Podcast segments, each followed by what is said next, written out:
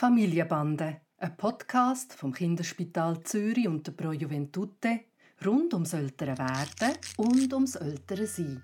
Heute zum Thema «Mein Kind isst wahnsinnig gern Sand». Hoi Papi. Hoi Noah.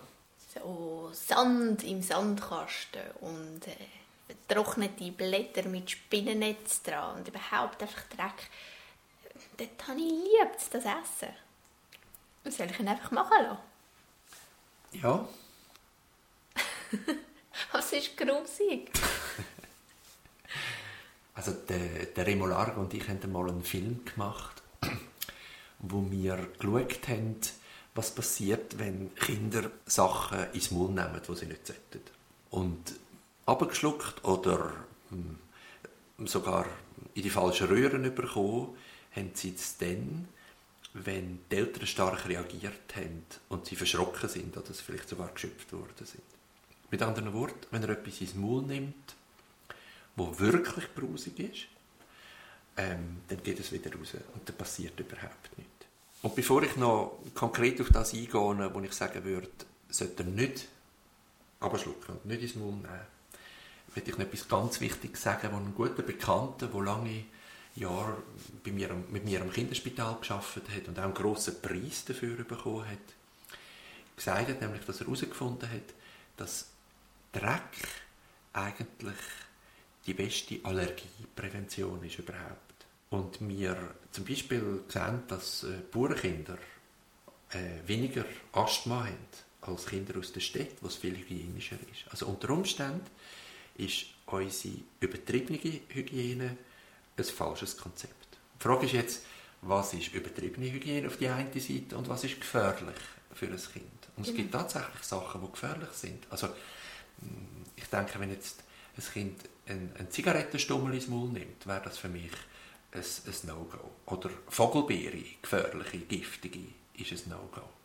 Aber ein Kind nicht auf eine Wiese zu lassen, wie vielleicht ein Fuchs einmal dort durchgeschlichen ist und ein Fuchsbandwurm man Angst hat, das, glaube ich, ist eine völlig übertriebene Sorge. Und damit glaube ich, wenn du mich jetzt die konkreten Sachen fragst, im Sand, Sand ins Maul nehmen, das wird er vermutlich großteils wieder rausspeuzen. Und wenn er das nicht macht, dann kommt das Sand halt im Kacke wieder unten raus. Oder Blätter mit, mit, mit einem Spinnennetz drauf. Das ist wahrscheinlich eiweißreich wie noch etwas. Da hätte ich jetzt gar nichts dagegen.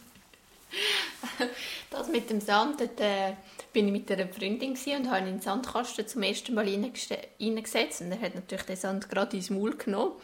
Und die Freundin hat mich dann gefragt, ob ich ihn nicht daran hindern Und ich habe dann ganz cool gesagt, nein, der steckt das einmal ins Maul und dann findet er raus, dass es grusig ist. Denkst du, der hat wirklich ähm, ja, hat einfach den Sand angefangen zu essen. Und dann irgendwann habe ich ihn dann halt gleich rausgenommen.